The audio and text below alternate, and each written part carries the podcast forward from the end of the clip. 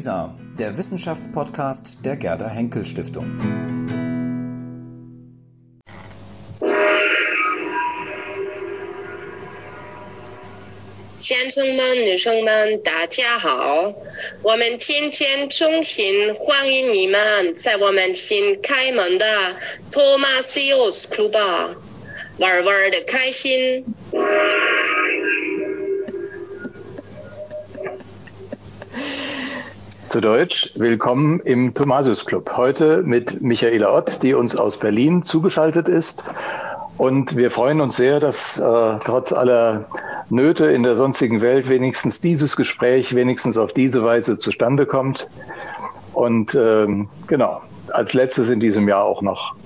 Ich danke äh, sehr für die Einladung und freue mich, dass ich dich, Ulrich, mal wiedersehe nach langer ja, Zeit. Genau, genau. Ich freue mich auch. Auch von mir ein herzliches Willkommen auf diese Art Vielen und Weise. Dank, ja. Und äh, auch den Leuten, die zuhören, ein herzliches Willkommen. Ich möchte unsere heutige Gästin kurz vorstellen. Michaela Ott studierte Philosophie, Literatur und Filmwissenschaften in München, Paris und Berlin. Sie lehrte bereits in Berlin, Santiago, Stuttgart und Zürich, bekam 1992 den Alfred Döblin Schriftstellerstipendienpreis äh, der, der Akademie der Künste in Berlin und arbeitete auch als äh, Übersetzerin theoretischer Texte und Filmkritikerin. Seit 2005 ist sie Professorin für ästhetische Theorie an der Hochschule der Bildenden Künste in Hamburg. Ihre Schwer Forschungsschwerpunkte sind poststrukturalistische Philosophie, Ästhetik des Films und der bildenden Künste, Theorien des Raumes, Theorien der Affizierung und der Individuation, Fragen des Kunstwissens, äh, postkoloniale Fragestellungen mit dem Schwerpunkt Afrika. Äh, einige ihrer wichtigsten Monographien waren 1998 äh, von, vom Mimen zum Nomaden, Lektüren des Literarischen im Werk von Gilles Deleuze, äh, dann 2005 Deleuze zur Einführung, 2010, also alle fünf Jahre so ungefähr, Affizierung zu einer ästhetischen, ästhetisch-epistemischen Figur, 2015 Individuation, Theorien der Teilhabe, 2019, das steht sozusagen noch an, äh, für unseren äh, Thomasius Club von äh, dualistischen zum äh, individuellen Kulturkonzepten. Das heutige Buch äh, trägt den Titel Welches Außen des Denkens? Ich halte es mal hier ein bisschen ran. So. Es geht um französische Theorien in postkolonialer Kritik äh, und ist 2018 erschienen bei Turian, Turian Kan Verlag. Es umfasst knapp 220 Seiten, äh, hat vier chronologisch äh, mehr oder weniger aufge, äh, äh aufgeschlüsselte ähm, Hauptkapitel und eine sehr lange Einleitung, die auch nötig ist, finde ich. Ähm, also fast fünf, über 50 Seiten, also fast ein Viertel des Buches und natürlich noch ein Schlussteil. Äh, bevor ich irgendwie ähm, den Inhalt wiedergebe, frage ich doch ganz einfach erstmal, an wen richtet sich Ihr Buch? Was ist sein Gegenstand? Und äh, ist es äh, ein mehr philosophisches oder mehr ein politisches Buch geworden? An wen sich mein Buch richtet? Nun ja, an die Personen, die sich dafür interessieren, aber selbstverständlich sind das eher Philosophinnen, die äh, mit den behandelten Philosophien was anfangen können, die sich mit denen äh, vertraut gemacht haben und die nun von mir eine besondere Lesart äh, offeriert bekommen. Aber darüber hinaus mögen auch verschiedene Personen, die sich mit postkolonialer Kritik äh, befassen, auf dieses Buch zugreifen, da das ja im Untertitel steht und im Moment äh, ein, ein Marker ist, ein gewisses Schlagwort, was äh, Personen vielleicht anzieht. Ähm, der Inhalt meines Buches umfasst circa äh, 50, gut 50 Jahre der französischen Geistesgeschichte. Es beginnt mit äh, bestimmten Denkern, in den 1930er Jahren und endet mit der Philosophie von Gilles Deleuze und Félix Guattari 1980 etwa oder auch etwas später, 1995 letzten Endes, äh, und versucht eine Bewegung nachzuzeichnen, die einerseits äh, aus sich heraus ähm, erzählt und den Begriff beispielsweise des anderen äh, in immer neuen Varianten und radikalen Formationen präsentiert und andererseits doch auch Brüche Brüche kennt. Also beides ist in meiner Rekonstruktion mit enthalten und auch die Nacherzählung des Versuchs, Brüche zu konstatieren, wobei ich dann sage, ähm, es bleibt bei all dem dann doch wiederum etwas ziemlich gleich, und zwar eben diese Ausgrenzung der empirischen anderen, obwohl sich diese Philosophie so sehr mit den Begriffen des anderen und das Außen befasst hat. Und das hat mich eben stutzig gemacht, dem wollte ich selber nachsteigen. Und ich beginne letzten Endes mit den 30er Jahren, also mit der Ankunft von jemand wie Leopold Seda Senghor in Frankreich und höre eben auf mit äh, Personen, die aus afrikanischen Ländern zu uns sprechen, um ein wenig auch zuletzt noch die Reaktionen dieser Personen auf die französische Philosophie und ihr Übersehen der empirischen anderen mit einzublenden. Es ist sehr kursorisch, also es ist nur angeschnitten, anskizziert. Mhm. Und wer oder was ist der, die das andere und äh, was ist das Außen? Äh, ist das beides äh, deckungsgleich? Meint das Außen das an, die anderen, den anderen? Äh, das ist ja sehr opak. Ja, das ist ja sozusagen der Inhalt meiner Darstellung. Ne? Da, diesem, dieser Bewegung versuche ich ja nachzugehen. Ich habe es welches Denken des, welches Außen des Denkens genannt, weil ich den Begriff des Außen am plakativsten fand und auch am unklarsten und weil es andererseits äh, eine Umdeutung eines Textes von Michel Foucault ist, äh, den zumindest äh, vor einigen Jahren noch viele Leute gekannt haben, La Pensée du Dehors. Über diesen Titel bin ich gestolpert anlässlich der Relektüre dieses Textes und habe mich gefragt, was ist denn nun eigentlich dieses Dehors und habe das sozusagen in äh, umgedrehter Form zum Titel meines Buches gemacht, welches Außen des Denkens. Wobei es eben genau darum geht, sich zu fragen, wo ist dieses Außen lokalisiert? Wem dient es? Welcher Diskursformation dient es? Was soll es katalysieren? Und die anderen äh, sind, man könnte sagen, ähm, letzten Endes die, die personalen Varianten dieses Außen. Also man spricht eben über l'autre homme, über den anderen Menschen und das dieser andere äh, bekommt auch eine un unterschiedliche äh, Kontur. Das fängt an mit Sartre natürlich, wo der, der andere äh, ein Gegenstand einer Blickreflexion wird und wird bei Levinas dann zum ganz großen anderen, der dann sogar ein anderes französisches Wort dafür benutzt, autrui. Also ein, ein überdimensionierter anderer, der den empirischen anderen ja sozusagen reduziert, in Schrecken versetzt, äh, zu einer bestimmten Erniedrigung beziehungsweise Demut zwingt und das wird dann zu les autres, die anderen im Plural in der Philosophie von Deleuze und Guattari, die eben nicht diesen großen anderen kultivieren möchten, sondern das Anderswerden. Das ist ein Begriff von ihnen in den Vordergrund rücken und das Anderswerden ist dann aber immer ein Multiple werden, ein viele werden, ein Kleinwerden, ein, also ein äh, sich steigernder Minorisierungsprozess, den sie dann letzten Endes vor allen Dingen auch in Kunstwerken, in künstlerischen Ausdrucksformen zu erkennen versuchen. Sie versuchen eine große Bewegung weg von, äh, sagen wir, dem Humanismus Sartres hin zu einem ahuman werden. Und das ist die große Klammer meiner Reflexionen sozusagen. Also die, wenn ich einsteigen darf, äh, ja grob gesehen zwei Epochen hat. Also die frühe Epoche, wo das mit dem anderen prominent ist bei Sartre, bei Levinas, wo aber auch äh, Afrika präsent ist in den ja. äh, in ja. den Philosophien. Und die zweite Epoche, die dann mehr oder weniger in der Hauptsache über das Außen handelt oder vom Außen handelt, was ein sehr inneres Außen ist, und wo dann insgesamt in der Kritik auch ähm, ja eine politische Perspektive auf die Realität eingeklagt wird. Ähm, Nochmal, also vielleicht fangen wir an, weil das Buch ist sehr reich äh, und sehr ähm, äh, drängend geschrieben und ich habe gedacht, ich höre da eine gewisse Sympathie für Sartre heraus ähm, auch, also einmal unter dem Stichwort Humanismus, denn das ist ein Stichwort, das offensichtlich für viele afrikanische Schriftsteller oder Schriftsteller, die von außerhalb von Europa kommen, sagen wir so, eine wichtige Vokabel ist. Und auf der anderen Seite auch, äh, weil mit dem sartrischen Existenzialismus ganz eindeutig auch eine politische Akzentuierung einhergeht. Also das Buch von Franz Fanon, Die Verdammten dieser Erde, hat eben ein berühmtes Vorwort von Sartre bekommen. Das ist 1961 erschienen.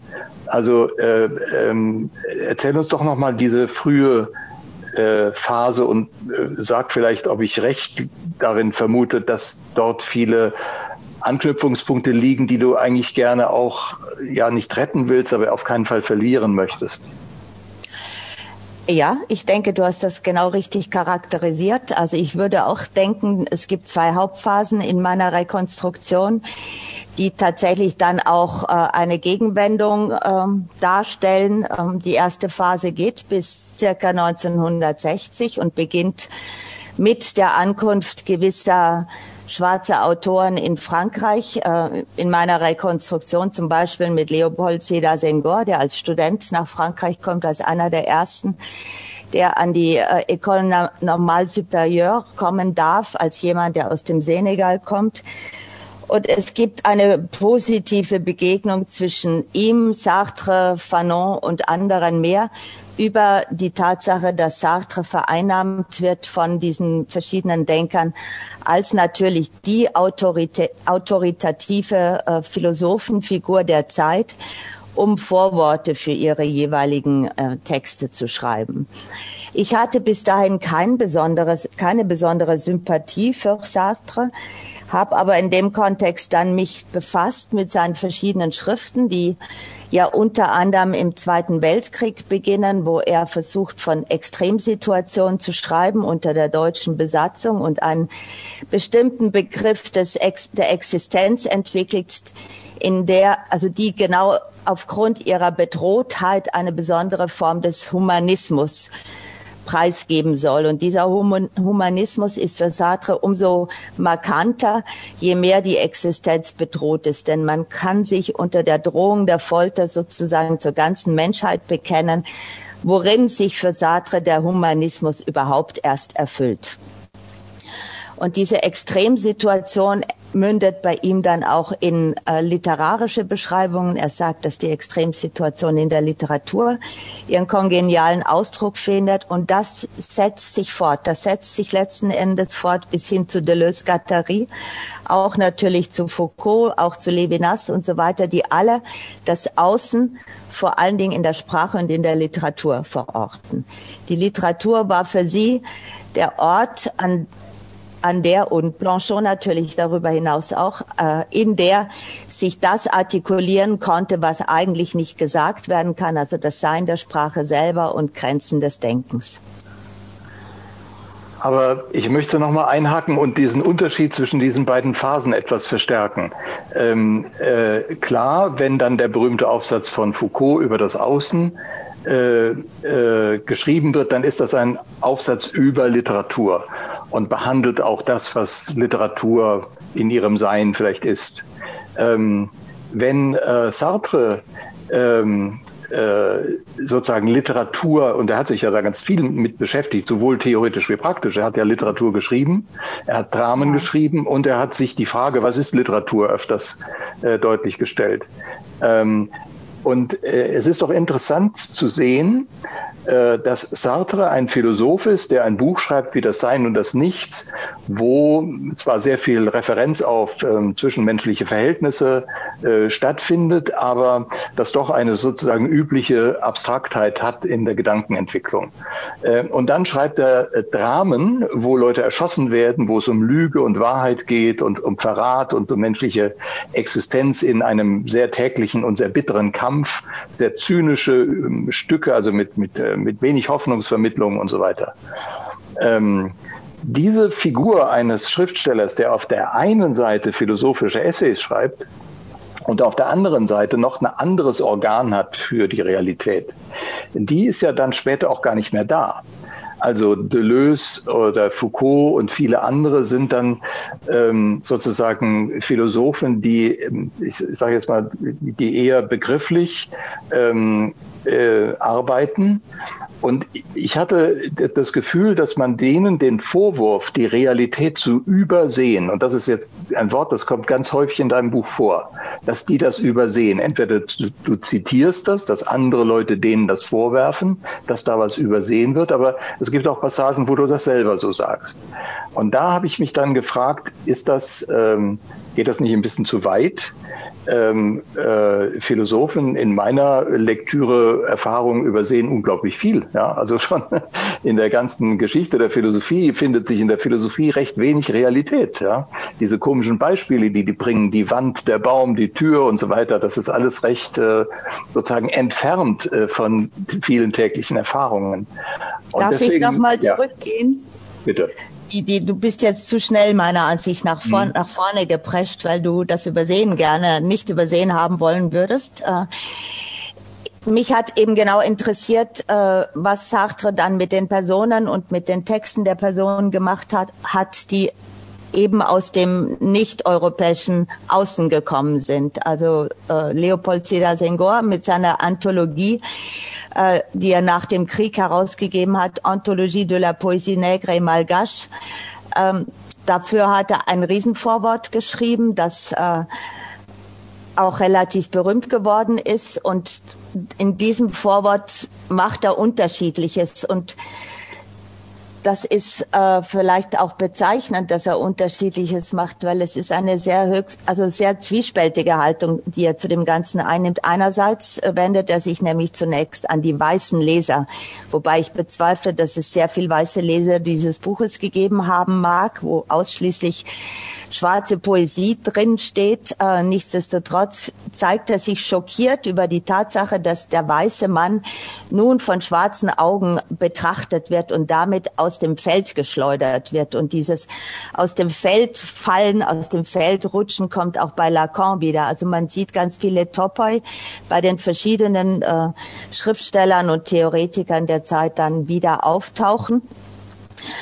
Und er sagt, dass die schwarzen Stimmen ein verzerrtes Bild Europas wiedergeben. Ein Bild, in dem sich Europa nicht mehr erkennen kann. Und er spricht auch schon zu diesem Zeitpunkt davon, dass sie vermutlich zurückkehren werden, eben die, die nie gesehen worden sind. Und er selbst verwendet diese Blickmetapher sehr häufig, weshalb ich dann später auch von Übersehen tatsächlich spreche.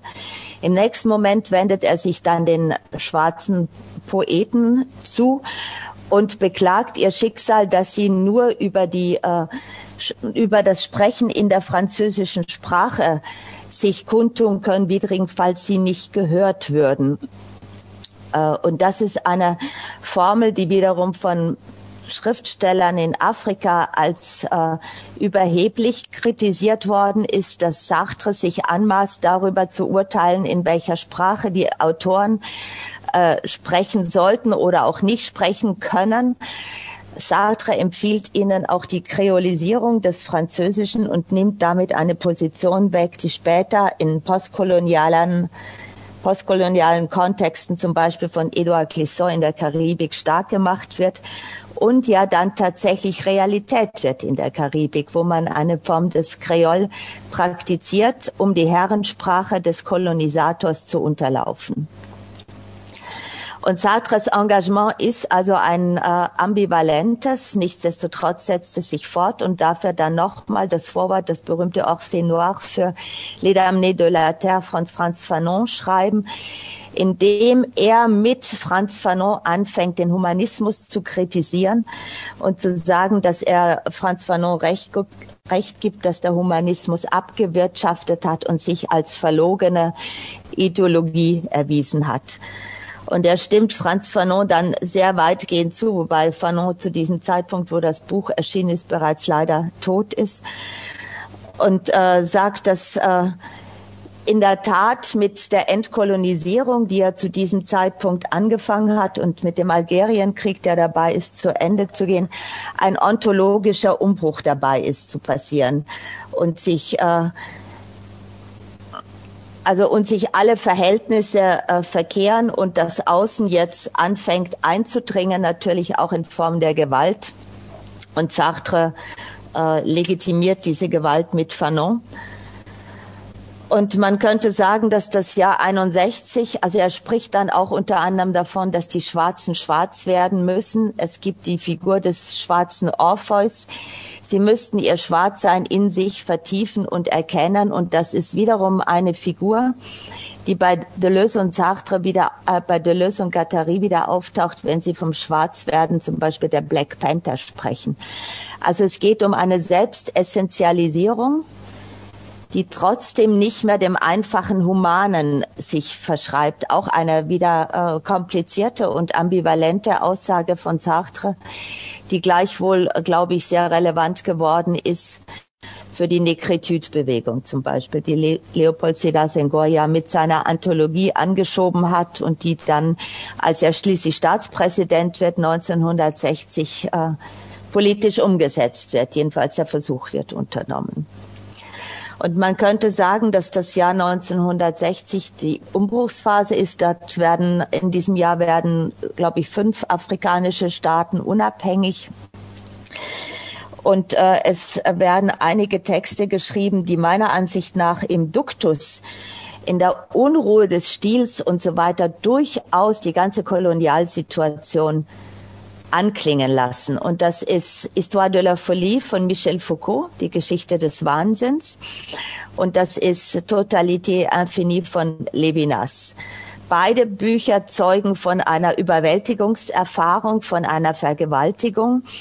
Foucault sagt das ganz ausdrücklich in seiner Terminologie, dass der Wahnsinn, die Unvernunft von der Vernunft vergewaltigt wird. Also man hat den Eindruck, äh, und dass er natürlich ein Außen zur Vernunft darstellt, man hat den Eindruck, er spiegelt die die Situation der Kolonisierung in, der, in den Vokabeln und im Duktus des Textes wieder.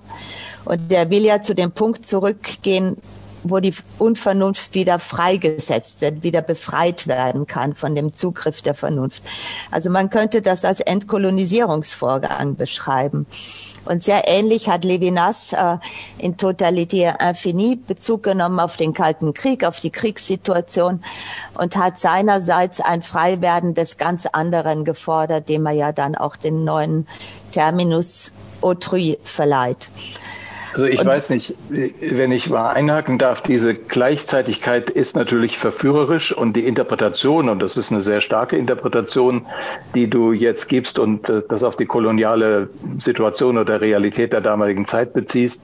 Also diese Interpretation kann man machen. Ich finde sie nicht so überzeugend. Ich finde es weit überzeugender äh, festzustellen, dass mit dem Jahr 1960 ähm, auch zum Beispiel mit äh, der Marxismus in der Philosophie keine große Rolle mehr spielt, damit sozusagen politische Themen erstmal ganz anders angefasst werden und statt politischer Themen andere Themen, wie zum Beispiel Wahnsinn, Psychiatrie, Gefängnis und solche Dinge äh, reinkommen. Ich rede natürlich jetzt von Foucault, den ich noch am besten kenne.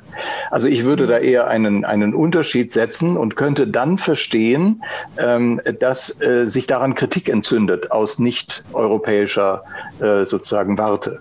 Aber ich habe erstmal noch eine Frage, und zwar die Frage, ob die Kritik, die du geschildert hast, oder die Dis der Dissens äh, zwischen denen, die Sartre bevorwortet hat, und den Autoren selber. War das eine Kritik an Sartre oder kann man das schon auch als eine Kritik an der europäischen Philosophie lesen? Naja, letzten Endes war es natürlich eine Kritik an der europäischen Philosophie, weil äh, die Autoren, also wie gesagt, äh, Franz Fanon war ja schon gar nicht mehr am Leben, als dieses Buch erschienen ist und konnte sich äh, der Zuschreibungen nicht mehr erwehren. Allerdings äh, Leopold Sedar Senghor und weitere Autoren dann auch aus dem äh, Afrikanischen haben sich sehr gegen, die, gegen das Vorwort zur Anthologie gewehrt und haben Sartre der Überheblichkeit geziehen und so weiter, eines neuen Tutelismus. Ähm, sie haben das nicht ganz grundsätzlich auf die gesamte europäische Philosophie gemünzt. Es ging schon eher um die Figur Sartres. Und ich glaube, dass der Bruch, den Foucault gegenüber Sartre vollzogen hat, eben auch sehr viel mit der Figur Sartres zu tun hat. also die Ablehnung der Phänomenologie in der sartrischen Version und dann den den Switch, den er genommen hat, eher zu einer Wissenschaft, also einer Geschichtswissenschaft, die völlig anders natürlich auch als herkömmliche Geschichtswissenschaft zu operieren versucht hat, die überhaupt von dem Menschen Abstand nehmen wollte, die die Aussagen und die Dokumente und so von sich her sprechen lassen wollte, ist natürlich die drastischste Aufkündigung des Humanismus überhaupt gewesen. Und ich glaube, dass sie sehr stark an den Konflikt mit der Figur Sartre gebunden ist. Und dann könnte man natürlich jetzt sagen, dass sich mit dieser Aufkündigung des Sprechens des Menschen ein tatsächlich Paradigmenwechsel vollzieht, der nun versucht, die Struktur sprechen zu lassen, die apersonalen Aussagen sprechen zu lassen, äh, Äußerungsdispositive freizulegen.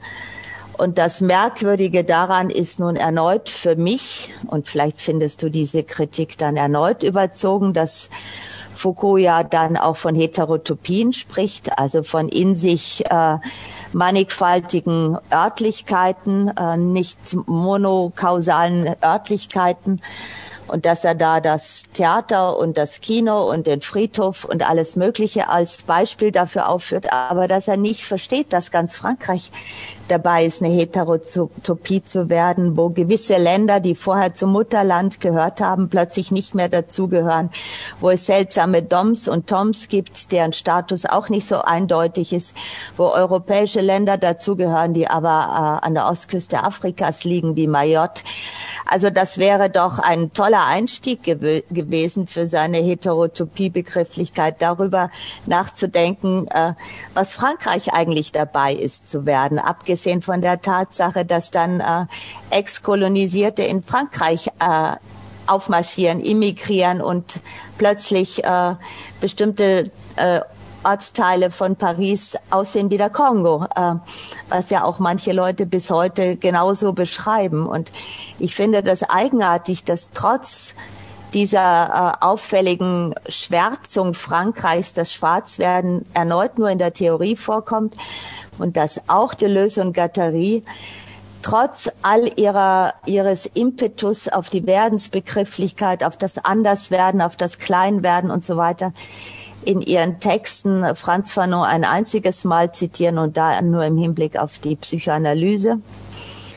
Und dann äh, Deleuze zum Beispiel in seinen Filmbüchern eben auch kaum auf äh, afrikanische Filmemacher zu sprechen kommt. Usman Semben wird schon ein einziges Mal erwähnt, aber es, soweit ich weiß, gab es eben eine Menge Leute, die in der Zeit in Paris auch tatsächlich waren und ihre Filme gezeigt haben und auch die Misere der äh, afrikanischen Fremdarbeiter thematisiert haben. Also das hätte so gut in ihre äh, Theoriebildung auch gepasst, des, der Ablehnung des Herrensignifikanten und des, des also und das eher kleine Mahn werden und so weiter, ne? Äh, Sohn okay. seiner Ereignisse okay. werden und wie das alles heißt.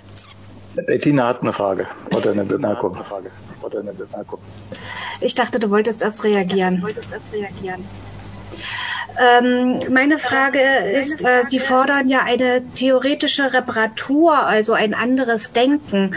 Wie soll denn dieses andere Denken aussehen? Sie verweisen da auf die Begriffe der Teilhabe und der Individuation. Was soll das sein? Was soll das sein? Naja, das ist mein kühner Versuch, äh, rauszudenken aus einem, einer bestimmten Tradition des europäischen Denkens, die äh, an ähm, die Einzelperson geknüpft ist, die das Individuum zentral stellt, die damit auch äh, in der aufklärerischen Variante natürlich Imperative zu, zur Autonomie und zur Selbstermächtigung und zur Selbstbestimmung ausgegeben hat. Etwas, was sich dann ja fortsetzt in der phänomenologischen Philosophie. Ich hatte gerade neulich eine Konferenz, wo wieder sehr stark von dem Selbst und der Wichtigkeit des Selbst gesprochen ist, gesprochen worden ist, wo ich gesagt habe, ich glaube, dass das in unserer Gegenwart tatsächlich nicht mehr angemessen ist, da wir viel zu sehr eingelassen sind in viel zu viele Systeme, die wir natürlich erneut übersehen, die wir nicht sehen wollen. Wir sind im biologischen, wie im sozialen, wie im kulturellen, wie im digitalen Bereich, also um nur einige zu nennen, sind wir auch Vereinnahmte, wir sind Bewohnte, wir sind Mitkonstituierte, wir bringen uns nicht allein hervor und wir gehen nicht durch Leben, durchs Leben qua autonomer Selbstbestimmung. Und das merken wir wahrscheinlich in der Gegenwart auch deutlich stärker als in früheren Zeiten aufgrund der Globalisierung, aufgrund natürlich eines gewachsenen Bewusstseins und einer gewachsenen Sensibilität bezüglich der historischen Verflochtenheit, zum Beispiel auch mit Kolonien, mit ehemaligen Kolonien, mit äh, ganzen Kontinenten, auch aufgrund der ökonomischen Verflochtenheit. Ähm, das drängt sich ja immer mehr auf und deswegen schlage ich vor, das In des Individuums, was ja ungeteilt heißt, das Un des Geteilten, zu streichen und tatsächlich eher in Kategorien wie Teilhabe, Zuteilung, Mitteilung, Aufteilung, je nachdem zu denken.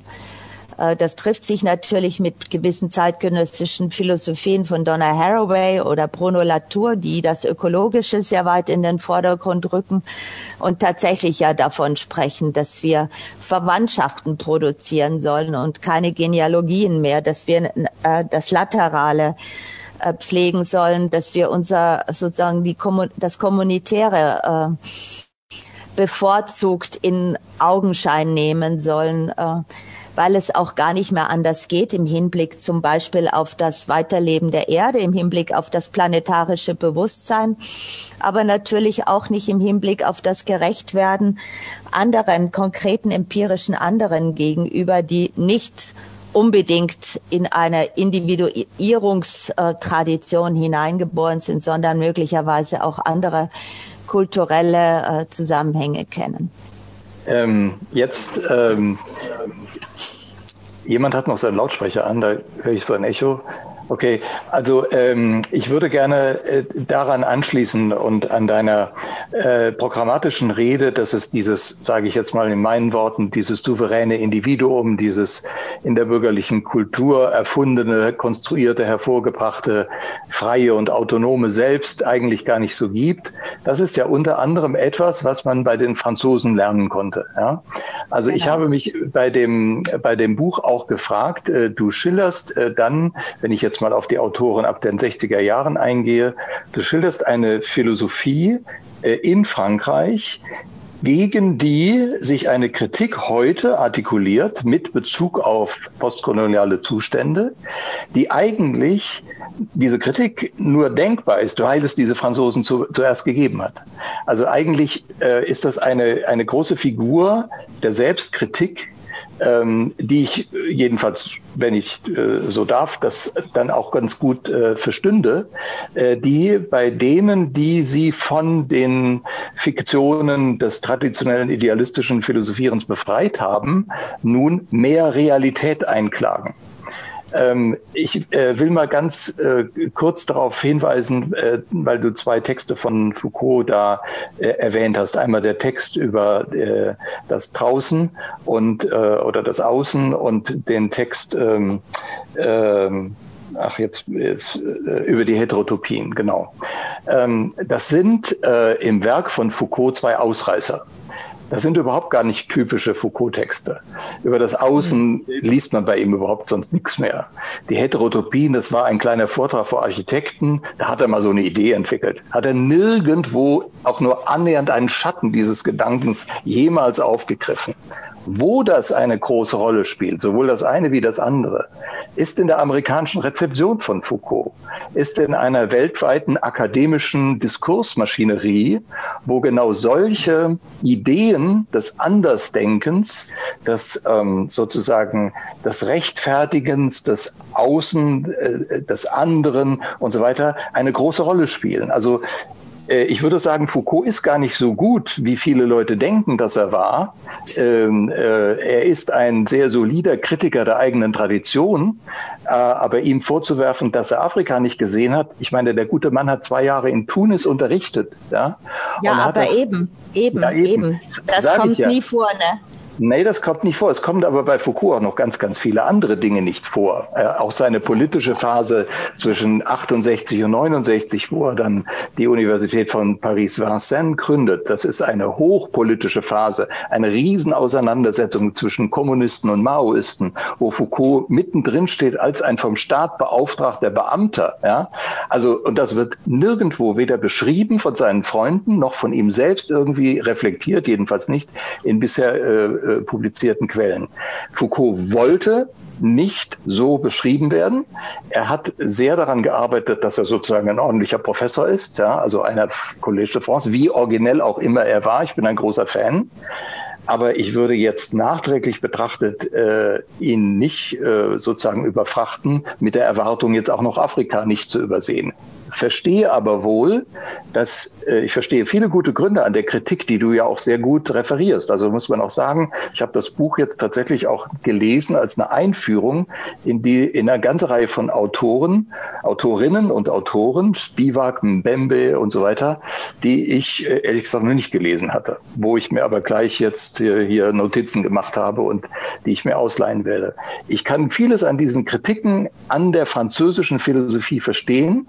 Sehe aber, und das wäre jetzt meine Frage an dich, ob, ob ich da ganz falsch liege, ich sehe aber, dass diese Kritik, die an die französische Philosophie seit den 60er Jahren gestellt wird, viel damit äh, zu tun hat, dass diese Philosophie so viel versprochen hat, so viel Erwartungen auch geweckt hat, was eine, wenn man so will, Inversion, eine Umkehrung, eine Subversion auch des traditionellen Philosophierens bedeutet. Du hast, glaube ich, äh, völlig recht, wenn du sagst, dass die Personen, die dann angefangen haben, die Autoren zu kritisieren, natürlich über die Autoren überhaupt sich äh, ermächtigt haben zu sprechen. Und das gilt ja vielleicht dann auch für mich. Aber Gayatri Spivak ist zum Beispiel so eine Person, die unter anderem bei Derrida gelehrt, gelernt hat. Ähm, Edward Said wäre ein anderer und viele andere mehr, die äh, natürlich in dieser Dekonstruktions- und poststrukturalistischen Tradition groß geworden sind und die damit natürlich auch eine besondere Sensibilität entwickelt haben und nun ihrerseits aber Personen sind, die zwischen den Welten stehen, also die sowohl in den USA äh, groß geworden sind, diszipliniert worden sind, wenn man so möchte, und andererseits mit dem anderen Bein in Indien stehen oder im vorderen Orient etc. und natürlich jetzt eine geschärfte Infragestellung dessen äh, betreiben, was sie da gelernt haben und zum einen ja auch zugestehen, dass ähm, eine bestimmte Form des Denkens relevant für sie geworden ist. Es wird schon äh, auch unter anderem immer zugestanden, aber es werden dann halt erneut die Grenzen und das Außen kritisiert. Schon die Feministinnen haben zum Beispiel Deleuze und Gattari dafür kritisiert und Gayatri Spivak macht das genauso, dass sie im Zentrum der Macht natürlich sehr wohlfeil über das Kleinwerden sprechen können.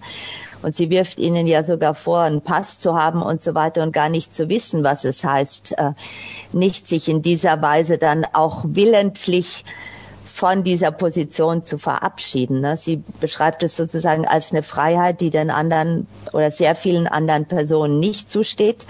Sie versucht dann noch mal eine radikalere Form oder, oder Personifizierung des Außen anzubieten. Das ist dann diese ganze Geschichte der Subalternen, die sie nun wieder durch eine westliche Gesetzlichkeit, also Gesetzgebung, die von der UN, also die ganze Menschenrechtsgesetzgebung plus der Gesetzgebung, die dann auch von Indien selbst übernommen worden ist, marginalisiert bis hin zu äh, eben nicht anerkannt und so weiter wird. Also sie versucht die radikalste Form des Außen in dieser Subalternen zu skizzieren, von der sie verlangt, dass die als solche äh, anerkannt wird, was eine extrem problematische Position ist, weil Anerkennung heißt ihrem Opfertod äh, als Nachfolge des verstorbenen Gatten äh, zu folgen. Oder Opfertod ist schon wieder tendenziös dem, dem Tod äh, des verstorbenen Gatten zu folgen und so weiter.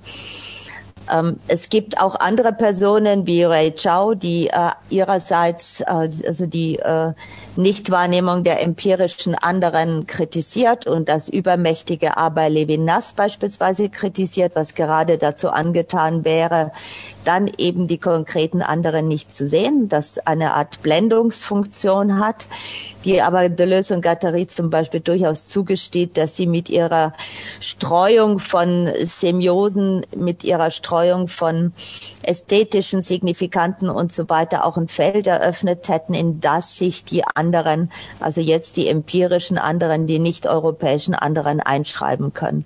Also Darf das wird schon auch unterschiedlich bewertet.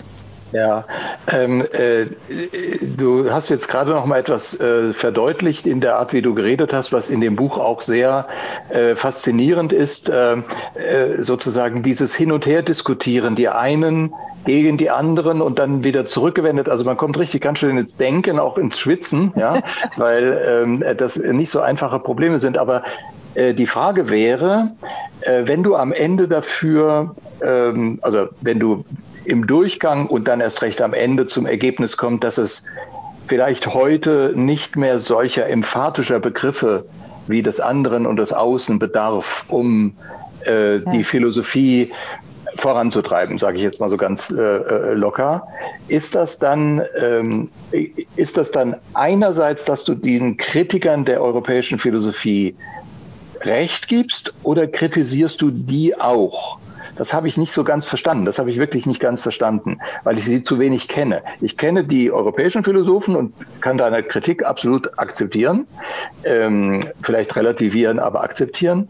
Ich kann es nicht so gut äh, nachvollziehen bei den anderen. Ist dein Ausweg oder dein Weg durch diese Literaturdiskussionen ähm, auch ein Weg sozusagen einer, einer neue wenn man so will, neutrale Position zu definieren. Und bevor du antwortest, will ich noch dem Publikum sagen, dass wir auch gleich äh, das Mikrofon sozusagen herumgehen äh, lassen. Das kann nur stattfinden in der Form des Chats. Man muss in den Chat was reinschreiben und auf diese Weise können wir es auch hier auch in die Diskussion reinholen. Entschuldigung, das war der Hinweis. Also ich kritisiere die anderen Philosophen aus jetzt vor, vorzugsweise afrikanischen Ländern nicht. Ich versuche ihre Kritik an der westlichen Philosophie zu verstehen und führe die eine und andere Position an.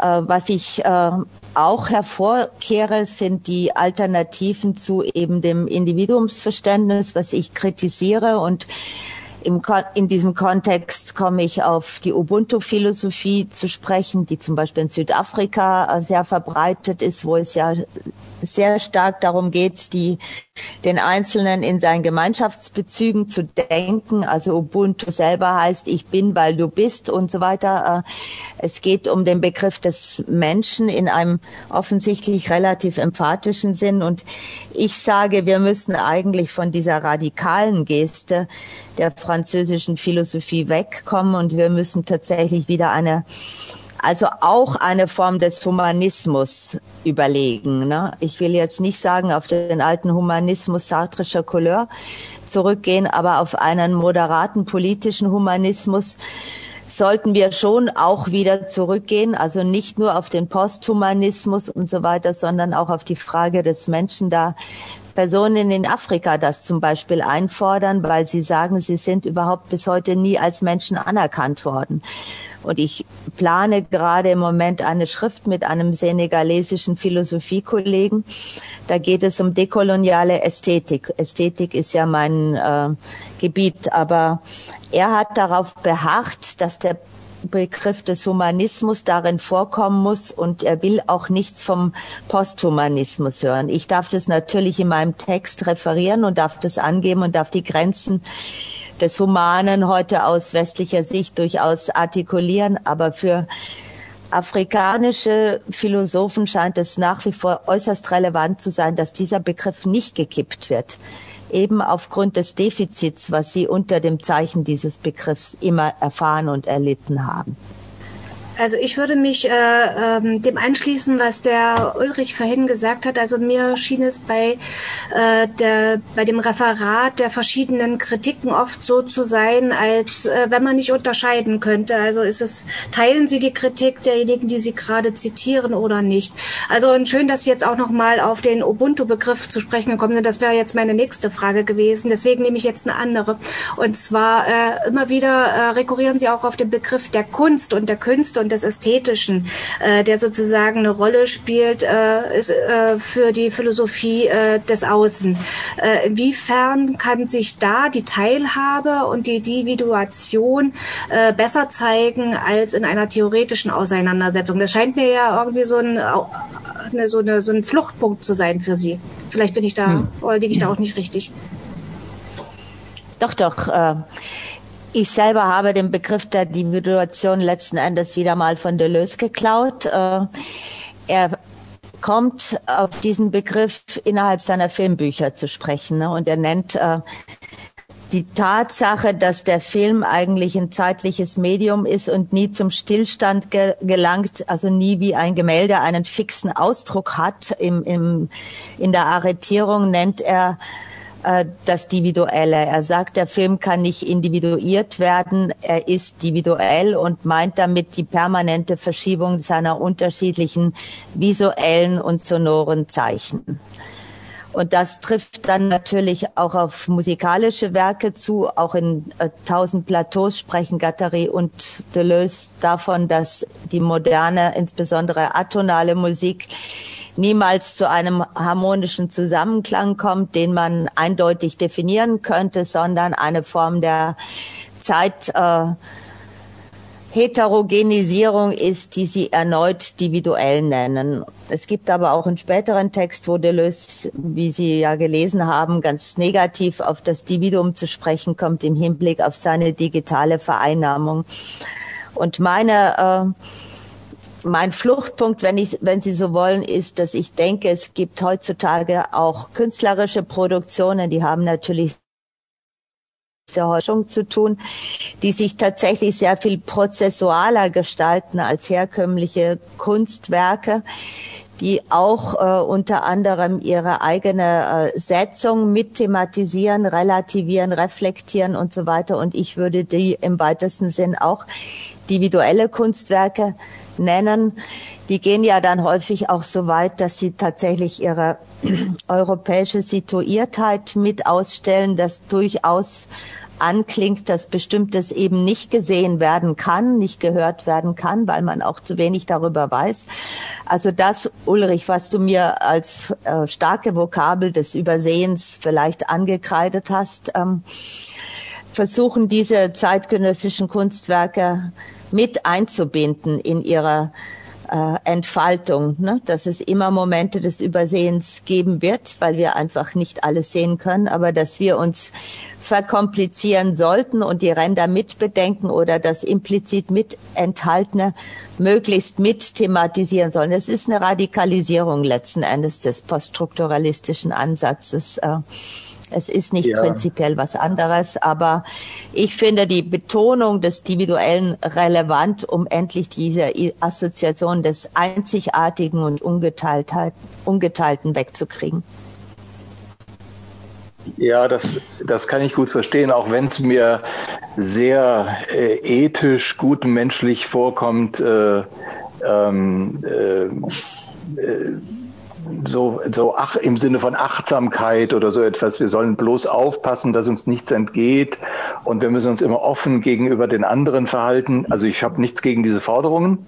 Ähm, ich glaube, die katholische Kirche, oder die Kirche, die Christenheit war mal bekannt dafür, sowas auch zu vertreten, ähm, äh, jedenfalls gelegentlich. Ähm, aber in der Philosophie denke ich, äh, ist das äh, interessant äh, und sicher wichtig, im Kopf ein paar Hebel rumzulegen. Aber ich denke mir zum Beispiel, dass Foucault die Begriffe Subjekt und Individuum eigentlich nie so ganz verlassen hat. Und Frau Spivak sagt auch völlig zu Recht, dass er da auch die Grenzen verwischt hat dazwischen. Ähm, das waren aber äh, das sind ja nach wie vor sehr wichtige Begriffe für ganz viele andere Philosophen. Ich sage jetzt mal auch ein paar Deutsche, ja, ähm, die auch von äh, Subjekt und von Sozialität und von Gesellschaft und Staat reden. Äh, gibt es diesen Bereich der, sage ich mal, politischen oder Gesellschaftsphilosophie, gibt es den in diesen neuen postkolonialen äh, Perspektiven, die du jetzt in einer bestimmten Hinsicht referiert hast, gibt es die auch oder werden die ersetzt? Also sehe ich da auch eine Ersetzung eines, sagen wir mal, europäischen Philosophiebestandes oder werden die unterminiert oder wie muss ich mir das denken? Vielleicht eine Frage, die aus dem Buch herausführt, aber mich würde es interessieren. Also ähm, ich würde große Unterscheidungen machen zwischen dem Begriff des Subjekts, der Person, dem Individuum und so weiter. Ich denke, Person ist ein sehr neutraler Begriff, wenn es um äh, die Angehörige, den Angehörigen eines Gesellschaftsverbands geht und seine äh, ganzen Rechtsansprüche. Subjekt meint ja eine Konstitutions, äh, ein Konstitutionsvorgang viel mehr als die Adressierung einer auf Rechte sich berufen könnten Personen. Also Subjazere meint ja nicht zufällig diese äh, Doppelbedeutung von unterwerfen und ermächtigen und ist, ist meiner Ansicht nach nach wie vor ein relevanter Begriff. Äh, die postkoloniale Literatur und, und Theoriebildung erfolgt natürlich genauso wie von Spivak von Personen, die aus der Anthropologie eher kommen oder aus der Ethnolo Ethnologie, die häufig mit äh, Völkern oder Gruppen oder Ethnien aus nicht westlichen Kontexten gearbeitet haben und dann ihrerseits versuchen, die Verwobenheit und die Problematik aufzuzeigen. Das ist keine in unserem Sinn politische Theorie oder soziologische Theorie. Das lässt sich nicht so leicht zuordnen. Nichtsdestotrotz sind diese Autoren meiner Ansicht nach sehr relevant. Ähm, Viveros de Castro wäre einer, Marilyn Strathern wäre eine andere. Also die werden auch gegenwärtig immer häufiger hierzulande als Referenzautoren in Einsatz gebracht. Ich selber bin in einem Exzellenzcluster in Bayreuth Africa Multiple heißt das und da sprechen dann zum Beispiel solche Autoren. Marilyn Strathern wird die nächste sein, ähm, die unter anderem den Begriff des Individuellen auch verwendet, um Unklarheiten zwischen dem Einzelnen und der Gruppe in den von ihr untersuchten melanesischen Gesellschaften zu thematisieren. Also das Postkoloniale ist eine Rand, also eine disziplinäre Rand, Erscheinung, die nicht aus dem Herzen unserer tradierten Disziplinen kommt, aber natürlich in alles hineinfunkt und äh, meiner Ansicht nach auch alles affiziert und infiziert. Auch die Philosophie. Ich habe auch noch eine Frage und zwar, inwiefern könnte man, könnte man all das, was Sie in Bezug auf äh, die blinden Flecke, den anderen, das Außen, das äh, Entkolonialisieren und so weiter sagen, auch äh, auf eine Form von Feminismus anwenden. Manchmal klingt es ja so an, halt, also Sie sprechen von äh, den, der Tugend des Frauwerdens oder der Tugend des unscheinbar und ununterscheidbar Werdens und dergleichen.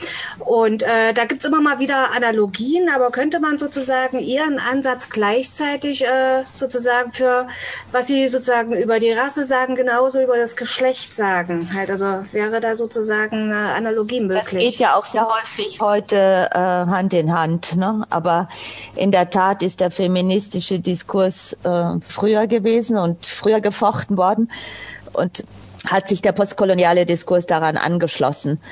Aber das ähm, ist schon heute auch insgesamt eine äh, gemeinsame Stoßrichtung. Wir wissen ja selber, dass das äh, oft sogar hintereinander aufgelistet wird in verschiedenen Texten und dass die Radikalisierung, die jetzt durch die postkoloniale Fragestellung erfolgt, eine ist, die vom Feminismus, vom feministischen Diskurs vorbereitet worden ist. Und bei Deleuze und Gattari ist es natürlich sehr offensichtlich. Sie sprechen vom Frauwerden als einer Ausgangssituation für das Werden im Allgemeinen. Sie sagen, die Frau, die nicht identisch sein kann in der symbolischen Ordnung, da spielen Sie auf Lacan an ist von daher immer schon in einem Werdens, in einem Werden begriffen Und dieses Werden kann natürlich jetzt fortgesetzt und radikalisiert werden. Und das wäre dann das Anderswerden. Und die Frage ist eben, welche andere, wie viele andere und so weiter und so fort. Was, was wird dann eigentlich? Und wer werden wir angesichts der sich tatsächlich extrem verschiebenden mondialen Verhältnisse, würde ich sagen, ja. Wir haben jetzt tatsächlich eine Frage aus dem Chat. Und zwar heißt die, darf man diese Denkerinnen als Nachfolger Levi Strauss verstehen? Also ich nehme an, das bezieht sich auf die postkolonialen Autoren. Ja, ja, natürlich darf man das. Also die ähm, kritisieren natürlich so ähnlich wie ich jetzt die Vordenker kritisiere, auch Levi Strauss. Aber sie stehen in dieser strukturalistischen Tradition. Ja, selbstverständlich. Viveros de Castro hat, glaube ich, sogar bei Levi Strauss noch gelernt. Also er ist, kommt, stammt aus Brasilien und hat, glaube ich, äh, mit Levi Strauss auch zusammengearbeitet. ja. Ich selber würde, weil jetzt noch keine neue Frage im Chat aufgetaucht ist, äh, noch mal eine anfügen. Äh, du endest mit Mbembe ähm, und äh, der hatte ja nun in Deutschland eine sehr unglückliche ähm, Geschichte jüngst und wurde extrem kritisiert wegen eines Bezuges seiner Philosophie auf historische Realitäten. Ähm, wie siehst du diese Affäre oder dieses, diesen Vorfall?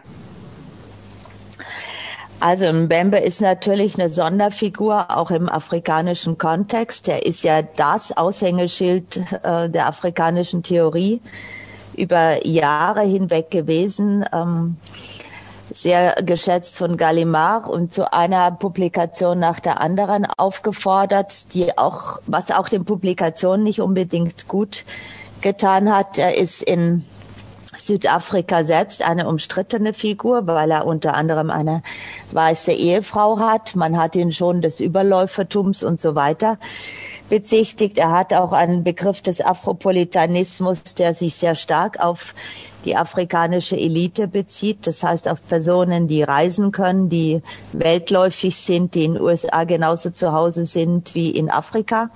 Also auf Figuren wie ihn und, und andere. Äh, und naja, äh, aus der Af südafrikanischen Situation heraus, die ja eine starke Apartheid-Erfahrung kennt, ist möglicherweise seine Kritik an der Apartheid in Israel äh, nachvollziehbar. Ich weiß nicht, ob all diese weitergehenden Vorwürfe äh, so gerechtfertigt sind. Ich möchte mich da lieber enthalten eines Urteils. Ich finde es vielleicht kein Zufall, dass es dann so scharf gegen jemanden vorgeht, der aus äh, dem außerhalb Europas spricht. Ich würde das erstmal als Kritik an der israelischen Politik akzeptieren und für mich ist es deswegen noch lang kein, kein antisemitisches Statement. Hm. Ja, so habe ich das auch gesehen. Vielleicht jetzt nochmal äh, meine Anfangsfrage aufgreifend, wenn wir jetzt nochmal einen Schritt zurücktritt. Die Diskussionen, die du äh, schilderst in sozusagen so erfreulicher wie äh, reflexionseinladender Heftigkeit, äh, sind an äh, viele französische Denker und an eine ganze, äh, ans 20. Jahrhundert der französischen Philosophie gekoppelt. Ist das jetzt ähm, sozusagen, verdankt sich das deinem Interesse und deinem äh, Zugriff? das natürlich sowieso, auch deine Kenntnis, aber äh, wagst du etwas darüber hinaus zu sagen, ob das jetzt, ähm, äh, ob das auch etwas über unsere deutsche, englische, amerikanische, indische, afrikanische Abhängigkeit von diesen prägenden Philosophen der 60er, 70er Jahre sagt? Naja, ich glaube, wir sind alle extrem, ja, also zumindest in der Philosophie sind ja bedeutende Sparten sehr stark beeinflusst worden über äh, durch die französische Philosophie und auch die Neigung zu dieser französischen Philosophie, das habe ich mir vorher gerade noch mal gedacht, ist ja auch wiederum symptomatisch. Ne? Das hat etwas mit unserer deutschen Vergangenheit zu tun und der Unmöglichkeit, sich da zu identifizieren und anzubinden. Ähm, ich glaube trotzdem, ich weiß nicht, ob deine Frage jetzt auf so eine finale Diagnose abzielt, aber ich glaube tatsächlich, dass diese Kämpfe zu Ende gehen, dass wir gar keine starke Philosophie mehr in Zukunft haben werden, dass wir eine sehr moderate Sprechhaltung vielmehr haben werden, die tatsächlich dann äh, sich in einem äh, nicht so ganz geklärten Feld von Philosophie, Anthropologie, ähm, vielleicht Soziologie, vielleicht auch Ästhetik ansiedeln wird und eher vorsichtig und äh, Ökologie gehört auch noch dazu, eher vorsichtig äh, zu formulieren trachten wird und vielleicht einen wirklich eine, eine andere Sprecherposition versuchen wird einzunehmen. Vielleicht eine Form des Wirs oder ich, ich weiß es nicht eindeutig, aber diese starke, also sowohl Sartresche wie Foucault'sche Figur wird mit Sicherheit vorbei sein. Äh, Bettina, wollen wir das als äh, Schlusswort nehmen? Ähm, ich finde es ein gutes Schlusswort. Ja. Es, äh, die Zukunft ist offen. Äh, wir müssen neue Formen der Philosophie erfinden. Und des Sprechens. Und des Sprechens, genau. Ich bin der Meinung, dass das stimmt, obwohl ich selber nicht weiß, wie es aussieht. Ähm, mhm. Aber wir, du hast ja am Anfang auch erwähnt, dass es noch ganz viele andere Bereiche der Realität gibt, wo wir noch äh, vielleicht begreifen müssten, wie eingeordnet, untergeordnet wir sind. Nicht, nicht zuletzt die Digitalisierung. Ähm, und das sind äh, ja auch Phänomene, die wir hier versuchen, immer wieder aus den unterschiedlichen Perspektiven in den Thomasis Club äh, hineinzuholen. Also vielen Dank für das äh, Gespräch. Ähm, wir machen weiter im Januar, Bettina. Ja, wir machen am 13. Januar weiter mit Robin Saalfeld und zwar zum Thema Transgeschlechtlichkeit und Visualität. Also äh, auch wieder ein sehr spannendes Thema. Herzlichen Dank von meiner Seite an die Ja, ich danke Ihnen beiden auch. Ne? Ähm, es war ein interessantes Gespräch. Vielen Dank. Gut herausfordernd. Ja. Okay. Also dann auf Wiedersehen, Wiedersehen. und äh, alles ja, Gute tschüss. an die Zuschauer. Ja, schöne äh, Weihnachten. Bei YouTube.